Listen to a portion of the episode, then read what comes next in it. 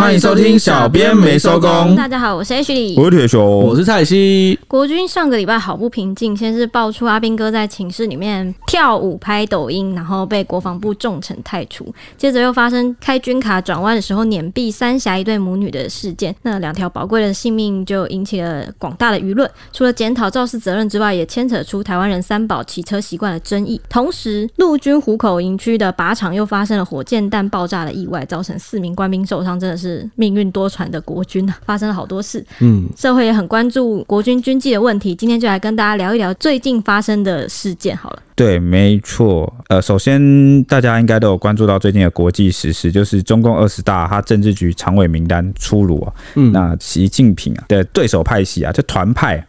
几乎是全灭，那名单上全部都是习家军啊。习近平他也进入了他的第三个任期，那算是一个史无前例啊。他打破了很多惯例，打破了这个中共过去集体领导制，只能连任两次，或或者是只连任一次，他现在是第三度，所以就当了十二年。所以他打他打破了各式各样的惯例，然后呢，他的权力来到了啊史无前例的高点，算是中共建国以来啊真的是没有见过的情况。嗯，那也因为这个俄乌战争的关系呢，他可能。会把攻台的时间表给大大的提前，最近是战云密布啊，蛮紧张的。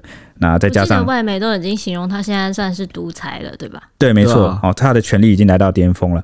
好，这也是我觉得所有台湾的听众都应该要开始去注意的一件事情。在这个中共二十大闭幕最后结尾啊，那也看到了这个前领导人啊胡锦涛被请离现场。因为我们用请离是一个比较中性的用语啊，照理说是用驾离才对。嗯。对对对，因为请来的是保安嘛，不是医疗人员嘛。而且其实他有点不算是自愿离，对，不情愿的离场。对对，那。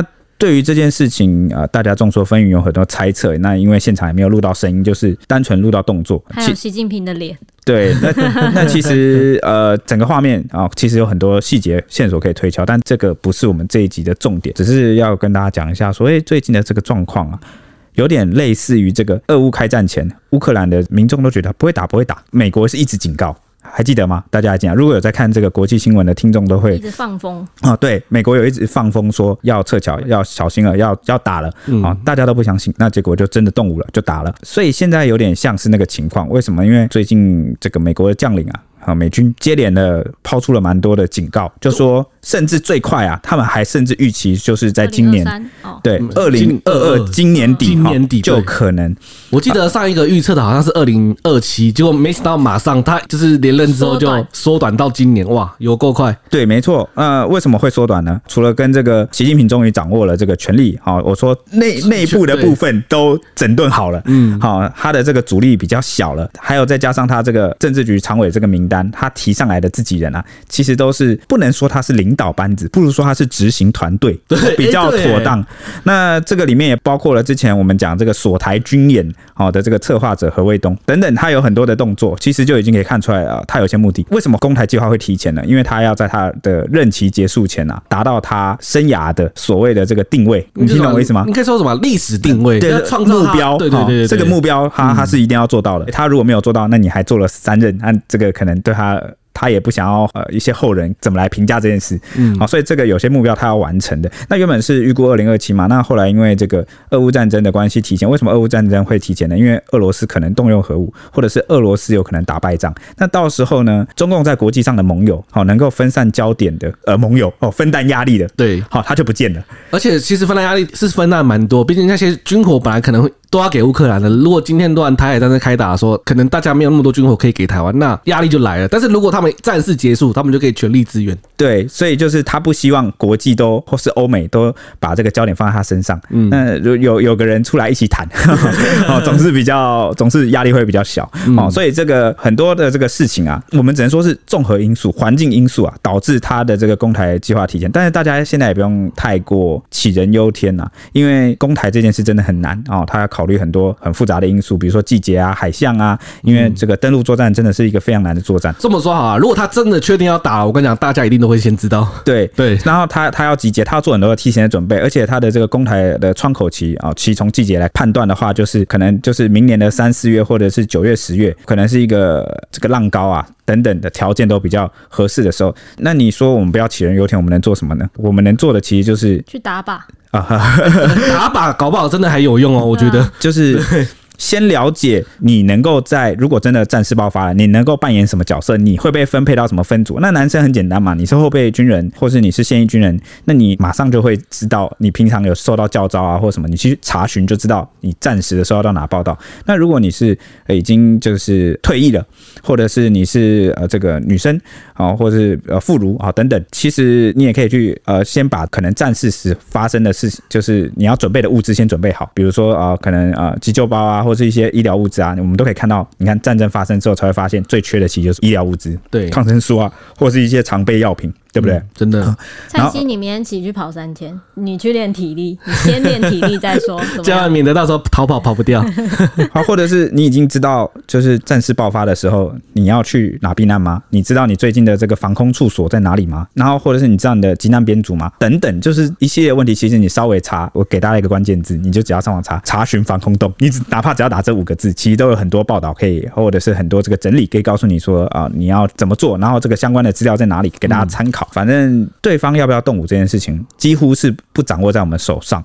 无论你选哪个党，票投哪个党，其实都一样，因为你永远都无法改变跟阻止隔壁的这个邻国他内部的政治，谁要当家，然后他们要做什么事情，他们有一套他们自己的思想，觉得这个就是我一定要做哈的事情，你没办法跟他讲道理。有些事情，尤其他们的政治体制也是如此啊，他们很难被民意或是其他人所阻碍牵制，更何况他现在已经达到了权力的巅峰。对不对？好，没有阻碍，没有签字。对，话绕了远点，因为觉得特别重要，还是想跟大家讲一下，为什么要在这一集特别提这个呢？也就是因为这个时候，我们国内的民众。一定会特别的关注跟关心我们台湾啊，就我们国军的战力，对的战力啊，或者准备到底是到了什么地步嘛？嗯，对不对？那结果没想到，就在这个敏感时刻啊，最近网络上疯传了一段呃有国军士兵跳舞的影片，那时间是只有短短十一秒啦，但是有拍下一名阿兵哥就是吸电子烟之后，与另外三名同袍一同热舞，那背景看得出来，其实地点是在。营区的寝室，经过这个两天的调查，就是陆军六军团的调查之后，证实了这四名士兵是关渡地区指挥部的士兵。那虽然这个拍摄地点是营区啦，没有泄密，没有就是泄露什么武器弹药啊、科技啊等等之类的，嗯，但是因为行为欠缺治安纪律观念，就是当时六军团就有说要记过啦、申诫了，要检讨内部管理的书则等等的。哎，原本说好只要记过或申诫。但没想到，这个国防部长邱国正啊，前往立法院外交国防委员会备询的时候，被立委何志伟啊拿这个国军违纪拍抖音这件事来咨询。当时这个何志伟就讲说，他两年前已经提出过类似的问题，那没想到直到现在都还有官兵在用 AB 机来违纪啊，质疑是不是惩处太轻了？我要代替观众发问。：A B G 是什么？A B G 其实很简单，A B G 就是因为你进营区，其实国军的官兵们手机都要装一个城市，那个手机管制城市会限定你的拍摄或者是蓝牙或是一些上网的功能，嗯，让你不会去乱拍照啊、乱录影，然后泄密等等。那所以这个破解方法很简单嘛，总是上有政策，你说解除安装吗？没有那么简单吧？当然没有那么简单，就是我准备两只手机嘛。哦，A B 机，我交给你的这个检查的手机是 A 机。啊，我自己呢藏在身上，平时使用的是 B 机。这一招啊，也不是什么很先进的智慧了。哦，早在我当年当兵的时候啊，我就用过这招。我跟你讲，我我哎、欸，等等等等，宪兵队，宪兵队在这里，欸、让我澄清，在这儿，我做的不是 A B 机，是什么？你知道吗？解除安装？不是，当时寝室打分数不都是要那个你折棉被、折蚊帐？对啊，你不是要折的这个有棱有角有线条吗？你说你带第二条棉被啊？那当时这个有一个学长要退伍了，嗯，他就说：“哎，学弟，看你平时就是人很好，然后我们也蛮妈吉的，然后你是个好人，好，我们也相处蛮融洽的。这阵子辛苦你了，那我要退伍了，我能送给你的最后一件礼物就是一份我珍藏啊，就是完全就是折好的蚊帐跟棉被。那我就说啊，学长，你这个送我这干嘛？他说什么？”这样以后你就可以开开心心、大大方方的用蚊帐，然后就是盖棉被，然后不用早起去把棉被折起来。那我说你送我的那个棉被有什么特别的吗？他就说哦，这个是我都粘起来了，它里面有那个粘那个尺啊什么的，就是那个会保证那个蚊帐跟那个棉被永远是方正的，永远成九十度。对对对，木乃伊，他就是送了我木乃伊棉被跟木乃伊蚊帐，就保证。他就说反正风干过后，那我说啊，所以学长你平时都这样？他说对啊，我早上起来我就不折棉被跟蚊帐，我就把它全部塞进置物柜，然后我就从里面啊拿出这个蚊帐跟棉被来，把它放在这个床上，这样打分数就会过了。对，很聪明。对，那这个就是 A B 棉被嘛，A B 蚊帐嘛，对不对？嗯、啊，一个是活的，一个是死的。啊，所以现在要检查手机。跑出个 A B 机，那也很对，也不奇怪嘛。嗯，那只是这个立委和志伟他就说，我两年年前就已经问过你国防部这个类似的问题了，结果直到今天还有官兵啊用这样的方式去违纪，那是不是你们的惩处太轻呢？所以这官兵不怕，然后呢敢这个大胆的用这个方式啊去违规，他就建议啊。他建议的哦，何志伟就建议说，应该要竞价惩处。他觉得啊，任何的这个士官兵都最怕竞价，只要这个技术竞价，大家一定哀哀叫，因为他可能大家当兵的经验也知道，都每次都迫不及待的想要放假回到。民间人间哈，那如果一旦被竞价，就算是在营区放假也是很狱卒啦，嗯，对不对？嗯，好，OK，他是他是这样建议啦。原本以为点到为止，没想到他还出示了两张照片呢，说这个最近的拍抖音违纪事件不止跳舞，还有什么呢？还有这个有人去这个靶场打靶玩呐，把自己打靶的这个。靶子成绩啊，上传到抖音啊，甚至啊，跟这个在场的这个部队长官啊去互动，他就质疑说，那这样的拍摄违纪事件是不是很常见呢？国军抖音状况屡见不鲜。对，他就觉得，如果你不把这些事情放在心上，那你可能的确有几次你都没有泄密，但是你习惯成自然之后，你总有一天有可能会泄露军事机密的。嗯嗯，对不对啊？也是有点道理啦。对，那国防部长邱国正他就回应说。国军知道事态严重，会强烈防范，但不能指望阿兵哥自爱。他说不能指望阿兵哥自爱。他说，所以已经要求干部针对内部管理持续去要求。他讲的算不算是一个大白话呢？啊，但是太诚实了，可能会伤了这个官兵的心哦。不过啊，这时候就换这个通信电子资讯参谋次长卢建中啊出来回应了啊，也是军方的。他说呢，国军对于资安问题都采取最高标准及零容忍，尤其是违反内部管理且有入军域的，将采取最高标准来处罚。那拍抖音的四名士兵啊，就刚讲那个跳舞的，已经全数汰除喽。哇，从记过竞价到现在直接汰除，哎，对啊，哇，哇直接就是就直接把你啊汰换掉，失业的意思了吗？对，太除是一个呃国军志愿役啊比较常会碰到的词，就是假设你是志愿役军人，就是你去是签下去自愿去当的。嗯、那如果你违纪啊，就是最严重最严重就是两大过，就是把你给太除，太除就是你被 fire 了的意思啦，失业了啊。那这边就有个可以讨论的点了，就是怎么会从记过申诫，然后一路变成太除呢？呃，我猜啊，应该是跟有辱军誉这四个字有关。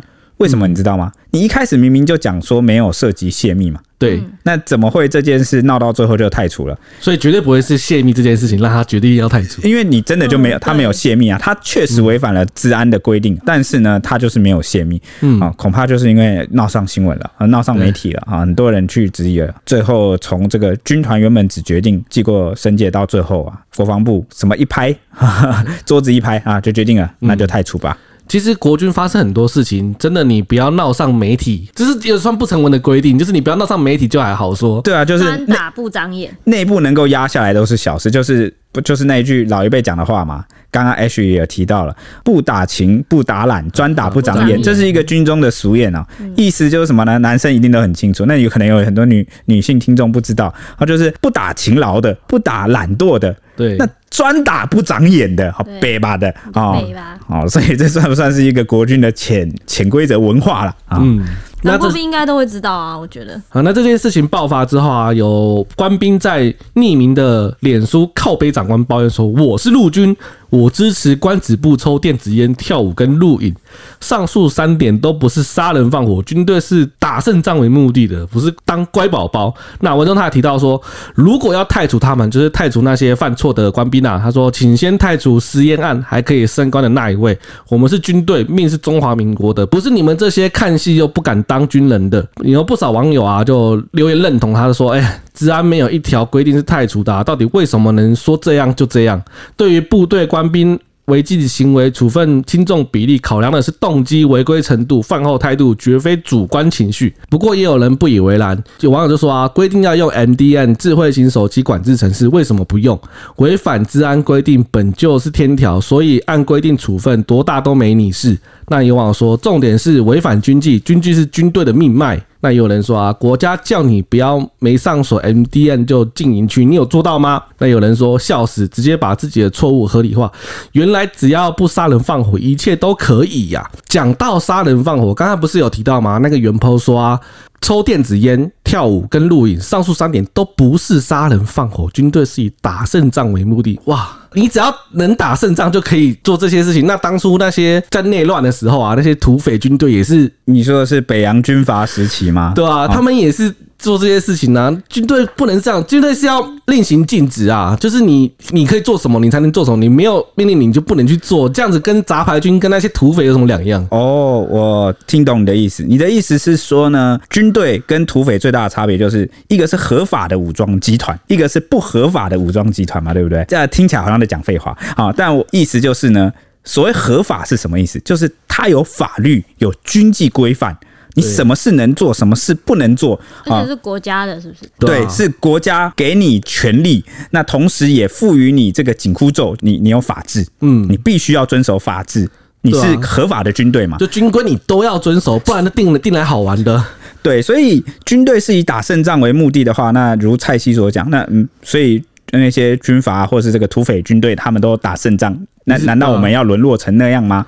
哦，这吐槽的是蛮有道理的。那他也讲到一句。那个原 po 说，我们是为了打胜仗的目的，而不是当乖宝宝。首先，我觉得这件事情，呃，也可以分成两个部分来谈。我觉得他可能很多官兵都蛮同情，说觉得他只是拍一个跳舞这样，对，罪不至太除，嗯，哦，然后甚至去质疑说规定是不是超出了这次的处分，嗯，是不是有主观情绪的成分在里面，或者是为了这个军队的面子，所以他把他们太除。我觉得这个东西是可以讨论，但你一路说到后面讲说这几件事都不是杀人放火，所以。呃，没关系的时候，哎、欸，这这这个逻辑又不太对，你知道吗？有时候讲事情，你就要讲到一个尺度上，你你不能就是超出，嗯，而且一码归一码，对，一码归一码，对。要就要就谈说这件事到底以军纪处理可以到什么境界？对，对，因为今天这件事情最大的重点就是他们违反了军纪，那可见他后面又讲说我们不是为了当乖宝宝等等，那就显然他一定是一个很基层的士兵嘛，他不理解为什么要去守这些规定或是军纪。嗯、那我就给大家举个简单的例子。就是为什么要守军纪？原因是因为呢，你是士兵，部队一个很基本的构成就是军官、士官跟士兵嘛，三个阶层。嗯啊，有时候啊，你在你的那个阶层啊，你不一定理解长官的考量跟想法。那是不是我们职场也是这样子呢？我们作为一般职员啊，有时候我们真的不知道主管跟长官在想什么。嗯，哎，我不懂他在讲什么。那是因为你跟他看事情的角度高度不一样，考量方式的事情也不一样。对对。那我就举个简单的例子好了。好，我们就用同样的例子去讲。假设如果你今天不重视这些治安规定，那你也不知道为什么要去守。很显然的，可能这个他所在的部队的这个长官、主官或者是这个士官没有跟他去说明清楚。嗯，我觉得这个很有必要说明清楚，甚至可以举出。实际的例子，我现在就给你一个例子。你你们还记得俄乌战争刚开打的时候，双方不都有无人机吗？对啊，那是不是有这个俄罗斯的大兵啊？他就玩抖音 啊，就是去呃，或者是自拍在网络上上传自拍打卡。对，哎，我在乌克兰哪里喽？对，那你刚打卡完啊，这个东西马上就被资讯就外流。你我不知道是被谁外流啦，可能是乌克兰的网友，也可能是乌克兰的军方，不知道，马上。乌军的无人机就飞过来，然后直接轰炸，丢一颗，就直接把你据点炸掉。然后那个，然后你拍这个抖音的这个俄罗斯大兵，你就 kilky 啊。对，而且有时候可能你已经走了，可能死的不是你，是你的队友。对啊，哎、欸，不是你拍抖音，你你你你要死，你就自食其果吧。你还拉上你的队友一起，你冤不冤？你队友冤不冤？你长官冤不冤？对啊，对不对？这个就是不重视治安的后果。如果你在平时都不重视治安，你打仗了你会重视治安吗？哎，打仗了真的不是给你随便到处拍照打卡的。哦，那个是泄露军机，常常往往都会成为对方重点打击目标。尤其我们身在一个资讯时代，所以这个部分是我觉得他应该要好好思考。不是叫你守军纪，不是叫你当乖宝宝。对，好，但这个如果你不懂为什么要去守这个规定。我觉得你可以去跟你的长官讨论看看，跟士官讨论看看。你班长也是你的士官，你们应该是距离不会很远吧？也没叫你去找军官讨论，对不对？所以不要把所有的规定都当做是不该守的。这很像他们还活在那种学生时代，说班长要你做什么，然后你说哦，那个就是叫我安静，你就为什么要我守住规定？也没有那么简单的，已经你在当兵了，没有那么简单。对，那当然，那我相信他这句话，他也有其他的理念想要表达。比如说，他说军队是打胜仗的目的，不是当乖宝宝。他其实还有。可能还讲到了别的规定，我这边也可以举出来。嗯，好，他只是没讲清楚。嗯，那就是关于我们前面听到，我是不是有讲说那个棉被那个蚊帐要折成四四方方？对，那这个其实花了很多官兵很多时间呢，不管是新训的时候还是对，其实每天都花很多时间在对，就是、呃、就是起床之后肯定你整理内务嘛，内务分数嘛，或者是我们要。拔草啊，或者是把营区弄得整整齐齐、干干净净。嗯，那有时候这个东西就是本末倒置。我们大家最近不是在讨论这个疫期要延长吗？对，很多人就说疫期延长啊，但是你训练的内容没有变，那有用吗？嗯，你听懂我意思吗？如果我们把我们的这个男孩子、男生哦送到军营里面，那你还是在拔草。漆油漆、折内务，那折内务、打扫，花很多时间在上面。不是说没有训练，而是这个整理内务或整理环境的时间花的太多了。那你这个兵役，我看这个延长一年也没用，你还要延长到两年、三年哦，对不对？我们应该优化的是哦，把那些不需要我们士兵该去操心的事情给移开，大家专注去射击训练。我就问，请问近年有经历过新训的啊男孩子们，至少从我这个年纪上下都推十年好了，你们去打靶射击，你们除了这个趴射。请问你们有站着射过吗？你们有这个移动的射击吗？你们有掩体射击吗？你们有多姿势射击过吗？没有，每次去打靶都是那一个姿势，趴着就趴着，或是蹲着。对，呃，就是几乎就趴着啦，就只有趴着，就只有趴着啊。那啊，每次打也没打几发，然后就是有时候也战斗训练没什么到，你就退伍了。你做最多时间的反而是在折棉被。你你听懂我意思吗？嗯，哦，所以我不是说。呃，这个市民都不要去管自己的整洁，呃，服装仪容，我不是这个意思，我是说呢，应该要花适当的时间，比如说维持基本程度的干净，嗯，就至少不能什么、呃、臭臭的啊，或者是什么垃圾啊，什么都不行，至少要干干净净，就是不要乱，看起来乱糟糟，像什么土匪窝一样。对对对。士兵也的确需要就每天拨时间出来打扫，但是他应该就是一个基础的，而不是花这么多时间的。你听懂我意思吗？因为当你花心思在哪里的时候，你就会去分散你原本的重点，你的精力就被分散掉了。嗯，好，对，所以这个是我觉得也可以去讨论的。所以他这句话有没有包含这个部分，我不知道啦。但是，好，确实很多人都被这个国军有一些繁文缛节啊，动不动就什么小卡啊，什么什么内务啊，这个真的是蛮烦人的。哦，就是本末倒置了，花太多心思了啊，这是。我特别想要讲的。那针对治治安问题的部分呢，卢建中就在备询的时候表示啊，国军为了维护治安啊，已经采购了九十二个侦测器，那配发到司令部、指挥部、学校、旅级单位，采无预警、有预警的方式去侦测，就是都有啦，就两种方式都有。那今年已经侦测到了三十一件违规，会用最高标准处置，违规罚则从申诫记过到最严重的太除的都有。对义务役官兵。也有明确的规范，所以它其实是明确规范说，哎，如果你最严重的是可以太除的哦。那会不会是已经有触犯到治安以外的问题才会这样子，就是合并着处理这样？嗯，我觉得有可能，可能比较严重的，我觉得是应该就是有。拍到或是泄露才会被太除啦，不然不会那么严重。好，那拍抖音这件事情拍到被国军太除呢？一般网友是怎么说的呢？就批评说，你可以拍，但不是在军营拍啊！我想你们真的是不适合当兵诶、欸，一点保防观念都没有。国防部自己看着办，加强保防教育宣宣导。还有网友说，喜欢拍回你自己家拍，怎么都可以。军营有军营该遵守的纪律规则，不是拍抖音用的。然后说，当兵是让你乖乖服从军令的，懂？笑死人！匿名还敢出来讲。他说：“你要露，你要抽都没有什么，但你用抖音拍或是 PO 就是有问题。”还有网友说呢：“抖音是录制的 APP，你能保证说不会泄密吗？”然后说：“再来，你不惩处，社会大众会怎么看呢？军纪败坏散漫，能打仗吗？这些阿兵哥是不是搞不清楚治安国安是一件很可怕的事、欸？”还有网友说呢，军队有军纪，连军纪都不遵守，以后调动都不听，这个仗怎么打？不如回家当劳工比较适合。还有网友说呢，当兵就是为了要服从军纪，慈不掌兵，唯有杀一儆百，才能正折三军。还有网说呢，不用把自己从军说得很高尚，无法服从命令、遵守规定，而且穿着军装肆意妄为，践踏身为军人的荣誉及尊严的人，即便是回归社会，依然有着该遵守的规矩。哎，这边我想提一件事，他说他们这样会践踏军人的荣誉。你知道军人的荣誉从哪里来吗？军人的荣誉从他守护的事物而来。嗯，因为他愿意付出生命去守护某些理念啊，某些人、某些家园、某些目标，所以他们才值得尊敬。那回到最前面这个，有一位基层他在靠北长官投稿，他说军队只以打胜仗为目的，重点是你为何而战？嗯，就我们不是整天在讲吗？你有当过兵的那个标语都写为何而战？你知道自己为何而战吗？如果你不知道，好，你觉得我反正我不管，我就这样随随便便就能打胜仗？我跟你讲，不知道自己为何而战，你是没办法打胜仗。嗯。其实我们看近代史就知道，有思想的部队是最可怕的、最强悍的。对啊，我举例就讲中华民国内战好了。哦，这个国共内战，大家应该可能都多少知道一点。对，你以为这个国民党怎么输啦？你以为就是国民党就只是什么不团结啊？他派系很多，然后就输嘛？当然这是个原因啦。更大的有一个精神内涵的原因就是呢，共军啊，他们有高度的这个。思想统一，嗯，他们当时的内部就是这么的统一，对他们的精神的这个目标，好是很一致的。不管他们是通过什么方法，比如说他是内内部清洗啊、内部整肃啊，不断去汰换跟淘汰他们班子里面，就是他们革命班底里面啊不纯的思想，他们达到了一个精神高度统一，只有一个目标的时候，他们就知道自己为何而战，他们的战力就会很强。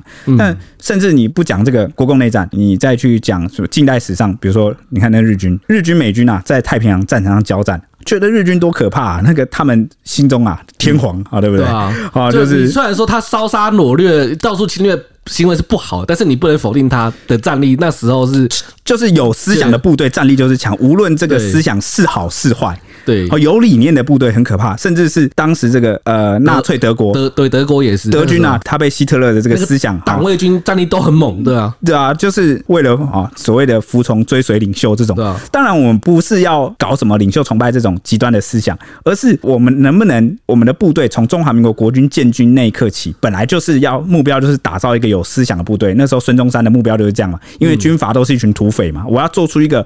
不同的对部队，那才有办法心甘情愿而战嘛。十万青年十万军嘛，招来一群哦，说我要北伐，我要统一中国哦，这种的部队。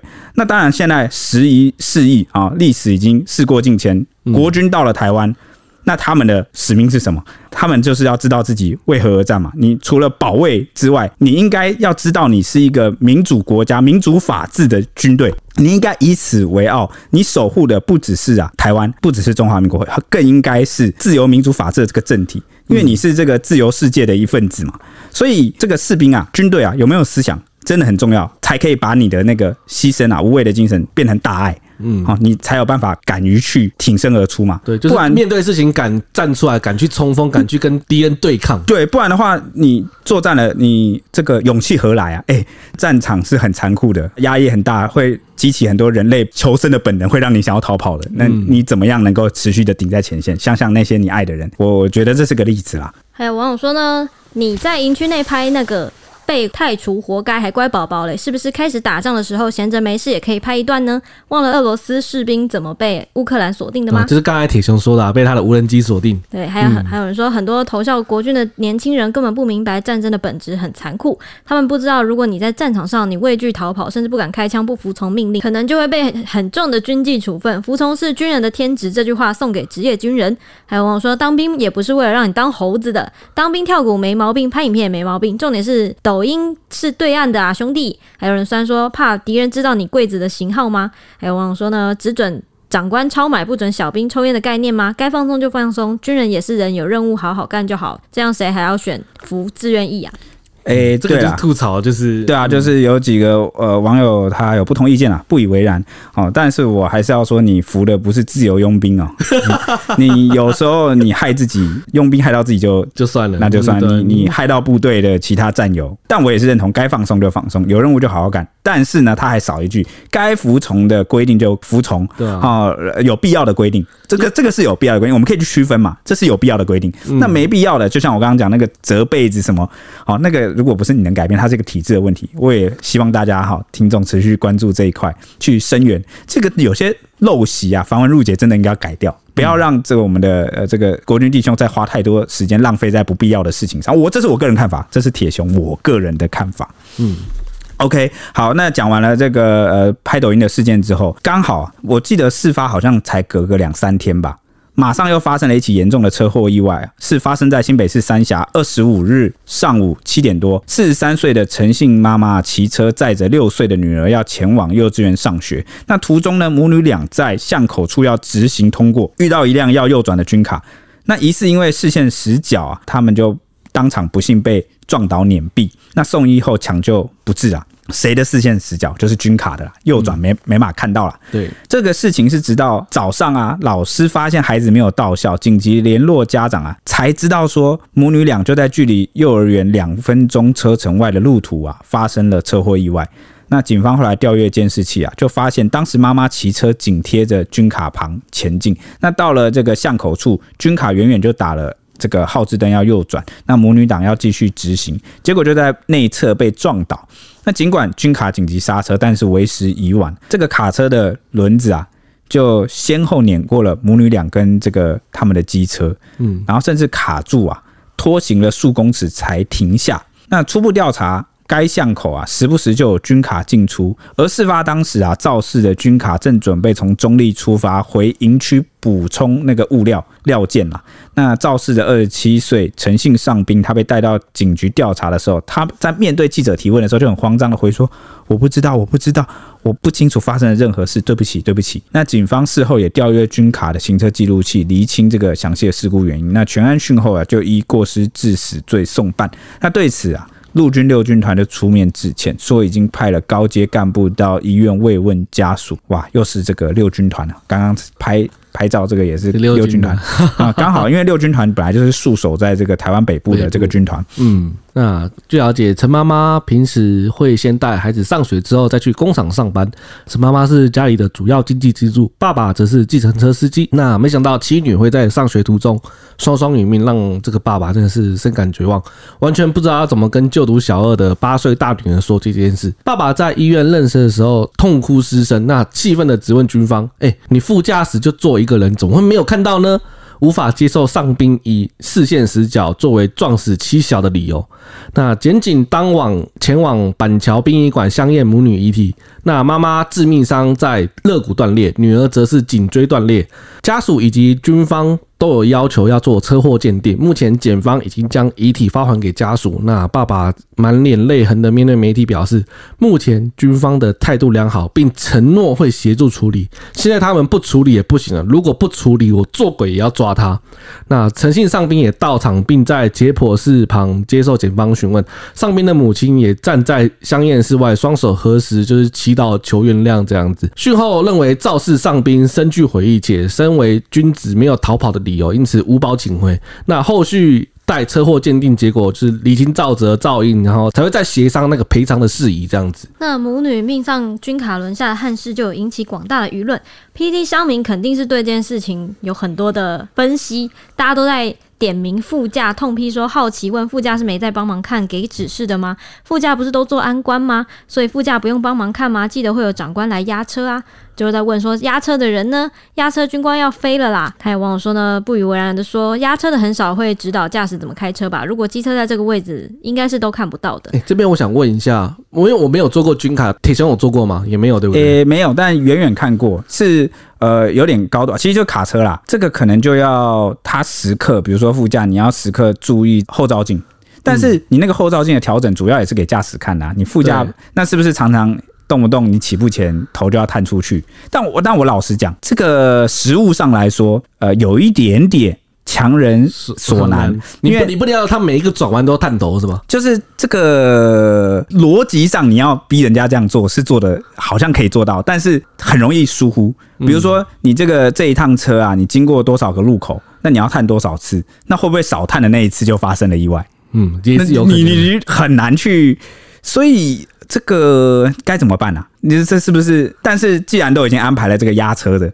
那应该还是要尽量，我我我们都讲一个尽力啦，好，尽力去查看这个车旁边在起步前有没有这个车紧贴着你，嗯，还有这个大车跟小车，一直以来我们撇除这个是这次军方肇事，嗯，所有的交通意外是不是很多都是小车贴在大车旁边？对，那大应该说几乎有丧命可能都会是类似了。我不是说大车没有责任，而是说大车它先天性，我们讲道理啦，实物上它就是比较难注意到。嗯，那这件事情，我们所以我们常常说，不是都会叮嘱说，哎，如果你是骑车出门的，我们尽量远离大车，因为它它看不到。对，然后尤尤其是有时候，比如说他打灯号，你贴在旁边，你也看不到他灯号。对，因为前后你也看不到，对不对？对，那一起步，现在大车都会有个那个灯号的声音的，侧灯右转弯，右转弯，或者是噔噔噔很大声。可是那个要很新型的才会有。对啊，就新的现在都有了。对，但军卡是蛮旧的。对对，有在进步，就是为了防范这样的事情发生。所以我的意思是说，在这个条件。科技改善之前，我们要保护自己的性命，好去远离、珍惜生命，远离大车。好，这你有有些人可能会觉得啊，这是一种妥协，为什么不他们改什么？因为现在现实情况是做不到。对，而且你要改，你要改多少车？对啊，哇，你也要有生命去等到它改的那一天嘛？对啊，对不对？哦，所以现况是这样。那呃，因为现在肇事的这个责任其实还在厘清，我们去讨论这个车祸谁的责任比较大？那那也没有，因为我们也不是专业的这个。车祸鉴定委员会嘛，或者什么车车鉴，我们不是那个中心啦，所以只是说这个是一个最基础，我们能够避免事情。交通部也会在宣导这件事情。其实大部分的宣导影片都会提到说，就是要远离大车，而且那些大车司机也很常，就是拍影片说机车会躲在他的，就是夏天的时候不是阳光很大，对，然后有些人就会躲在那个大车旁边的阴影去遮阳嘛。像我经常骑车，我每次看到这种人，我觉得他不要命了，真的是不要命。那很多这个司机还很好心哦。还会这个破口大骂，说什么？你想干嘛？你这什么？因为不要命啦！对，不要命了，是不是？他其实也是可能会害到他，害他就吃上了一条过失致死。哎，所以我看到有些人大车就是在路口等红灯之后要起步，很聪明，他就先等十五秒后、十秒后再起步。我宁愿慢，我也不要让，就是我太早起步撞到旁边的人，也是一种自保。哎，你这个算不算是一个安全 SOP？对，啊，对对对不对？就是晚一点起步，等你周遭的大车都移动完，你再起步。嗯，好，生命最重要，生命最重要。嗯、OK，那至于有人讲到说，不是有押车士官，副驾不都会坐一个人吗？诶、欸，对，是啊、呃，但是呢，就跟大家讲大实话，就是呢，你觉得多坐那一个人？他们很很少发挥作用啊，大部分都是在那边就是看，应该说就是看，就是就是不知道放空还是怎么样，就保险用的，就是他在那边当然有机会发挥功用，但是你不能确保他每一次都有用，好像蛮难指望他的。对，哦，那他比较属于是一个为了遵照 SOP 而存在的这个，我看大部分出去押车都好像是一个。就跟你们那个啊，你们大家开车出去玩，不就是你们也会坐一个副驾吗？那你们的副驾常在干嘛？那我相信这个军卡上副驾可能大多数时候也会那样子。如果你的副驾都是很尽责的副驾，那我要恭喜你。但 如果你的副驾都在睡觉、吃东西，我我看应该不会差太远。我是没什么信心啦，只是很多网友在这个事情发生后就会说：“哎，这个应该要发挥作用，那个应该要发挥作用。”但是我觉得这个 SOP 是不是能检讨？嗯，就是比如说起步前。哎，起步前看个后照镜是不是看得到？我觉得还是会有死角。我觉得看不到，因为它就刚好在内，就是那个最内侧的，对，就是那个角度里面的完全死角里面。嗯啊，那是不是就真的要头探出去看一下有没有人的那种？我看很多网友都在说，因为军方没有装那个环景，好像说如果是大车的话，是建议要装。现在好像都会有，对，但是你不能指望它跟现在最先进的大车一样。那是不是这是一个动力啊？只是我们现在军费呃有够可以让所有的这个军卡都装这个，这个应该这环景应该没很贵吧？我是不是可以研议去我们拨出一个预算？来改进改善这件事情，铁熊议员，铁熊议员，靠 靠靠你拨款了，又要靠我出来选是吧？好，什么？你们自己，你们明明就说铁雄是直接上总统，直接上铁铁铁熊总统，铁雄总统。但是第一个法案应该还是这个违停鞭刑啊，就 没没跑了哈，没有啦，开玩笑啦，我们开玩笑。我是说，我们看待事情，我们可以不用像有一些网友，就是反正他只会骂，或是无语问苍天，问说不是应该那样吗？不是应该这样吗？你们军方不是应该怎么样吗？那个讨论都是啊，对，原本应该那样，但是啊，现在就这样发生了。我们要讨论的是后面怎么处理这件事，是不是装环境？那你你说科技设备跟不上，那是不是可以来更新？对虽然不知道多久了，但是。你先踏出那一步，起码有机会做得更好嘛。嗯，至少有讨论、有做、有要做的意愿，这样子。对对对对对。不过呢，引发最大争议的其实是这位妈妈的骑车习惯，因为像百万网红 Chip，他就有在脸书发文说，错在机车不应该右侧超车，实在太危险了。他就主张呢，这个事件有一个关键是超车应该要往左，但常年习惯下来，我们的政府教育洗脑机车族要靠右行驶，往右行驶比较安全，左边则有可能有进行机车，这才导致一些驾驶喜欢往右边钻。那他就喊话说，平面道路的路肩应该要取消，做成人行道，才不会让机车觉得可以钻过去。那网友都在议论纷纷，这次的肇事原因大部分都是在检讨骑车的习惯这件事情。就说虽然不愿意发生这种事情，但是大家骑车真的要和大车保持距离，内侧死角很危险的，就觉得军卡很倒霉。转弯要礼让直行没错，但前提是人家有看到你啊。这样的骑车方式早晚会出事。整段影片看完，不管是机车、军卡后面的四轮，大家都粘得紧紧的。他说：“要命就远离大车，教不会吗？就觉得可怜的孩子被妈妈害死了，也害了军卡的司机。”然后还有网友说呢：“命先保住才能跟人家吵谁对谁错。”还有网友说呢：“看到右转灯就该慢了，卡车好衰哦！我不相信军方打。”方向灯他听不见，好像有录影画面，不然军方又要哑巴吃黄连了。真的是拥有武器的弱势团体。然后还有网友说呢，觉得有些骑士永远都觉得人家会闪他，会让他，不会这么衰啦。碰到一次就让你登出，就觉得看影片这样骑车就是他们的时间到了。神仙难救无命客，碰上的倒霉而已。就说已经宣传很久了，为了自己的安全，大车有盲区要远离。军车方向灯打这么久了，机车还想超车，就算。军车有全责，命没了，赢了法规又如何呢？因为这个后来这个新闻里面有影片嘛，对，其实可以看到这个肇事的过程。那很多人就看完之后就有这些想法啦。嗯、那其他还有怎么样的网友的一些呃说法呢？还有人说啊，驾驶人是一辈子的阴影啊，日后可能心理状况都要观察。那还有人说呢，基本上。要有看到就会停，那陌生人就是没有什么仇恨，非要置人于死。其实就是说我们没有仇恨啊，他不会故意要去撞你，撞你对对，他没有，真的是不小心的啦，这是没有动机要这样做啦。对呀，啊，嗯，而且吃上那个过失致死，对啊，你那个一辈子的事了，对，一辈子的事了。那还有人说呢，先不要管为什么，这个上宾的内心压力很大，要注意一下他的身心状况。也有人就是也观察出类似的结论，说肇事者已经内心煎熬了，他也不是故意的。这位上宾加油，那国防。防部也要硬起来保护自己的弟兄啊！那也有人讲说，机车想自杀，真的不能怪这位军人。那这个军卡司机挺衰的，后半辈子活在噩梦中。那都车子都打了方向灯，也往旁边偏了，宽度也不够安全，都这样了还硬要挤进来啊！他在讲那个母女档啊，嗯，好，那也有人说啊，那上宾的心理创伤谁来负责？上宾加油，根本不是上宾的错，苛责他不公平。讲真的，看影片，军车打灯那么久了，硬要超车也真的是勇者。哎、欸，我我蛮意外的，因为过往就是这个风向大部分都是死者为大。对，这是很，我我觉得是因为近年来很一面倒，应该说近年来台湾，应该说台湾对交通这件事情的看法，其实我觉得一直都有在进步。然后还有大家有在讲说机车的改革方向，像有人很多人讲说机车不要靠右，不要靠右。其实对机车来说，靠右真的很危险，因为我自己本身也在骑机车，我也觉得就是就是好像靠右才会有危险。真的真的，你 我我说真的，你真的只要亲自在台湾的路上真的骑过靠右，真的是 通往地狱的车票，你知道吗？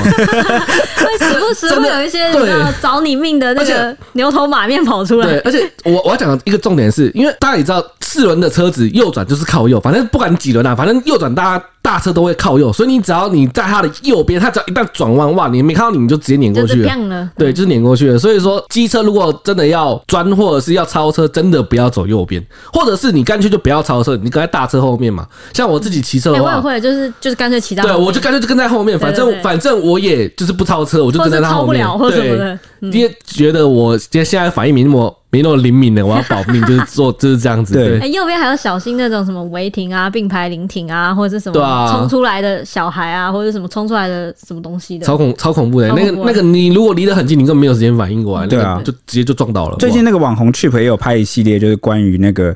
机车就台湾交通的乱象，以及机车遇到的种种困难，我觉得他提的都蛮好。最近九合一大选选举要到了，大家也可以去参考一下哪些是对这个机车或两轮权益比较友善的。对这个议员啊，不分党派，其实都可以去支持他，了解更多这些。看一下，真的，因为这个台湾的每年这个交通死亡的这个案件数，全部都是机车了吧？太夸张了，就是我记得好像跟日本差不多，可是我们人口。对，都我记得好像都是两三千件，对，三千件，我记得是三千件。那日本人家是一个破亿的人口破亿的大国，好，那我们是一个两千三百万人，那我们的这个交通死亡率、伤亡率怎么这么高居不下呢？其实我们不能一一味的一直讲说哦，因为就是地狭人稠啊什么，就这可以靠设计解决的。对，真的，这个这个不是理由，不管是你法规啊、道路设计啊，总真的有太多问题了。以后如果有机会又开了一集关于交通的，我们大家再来谈好不好？好，那以上就是我们今天的节目，那我们下一集见喽，拜拜。拜拜。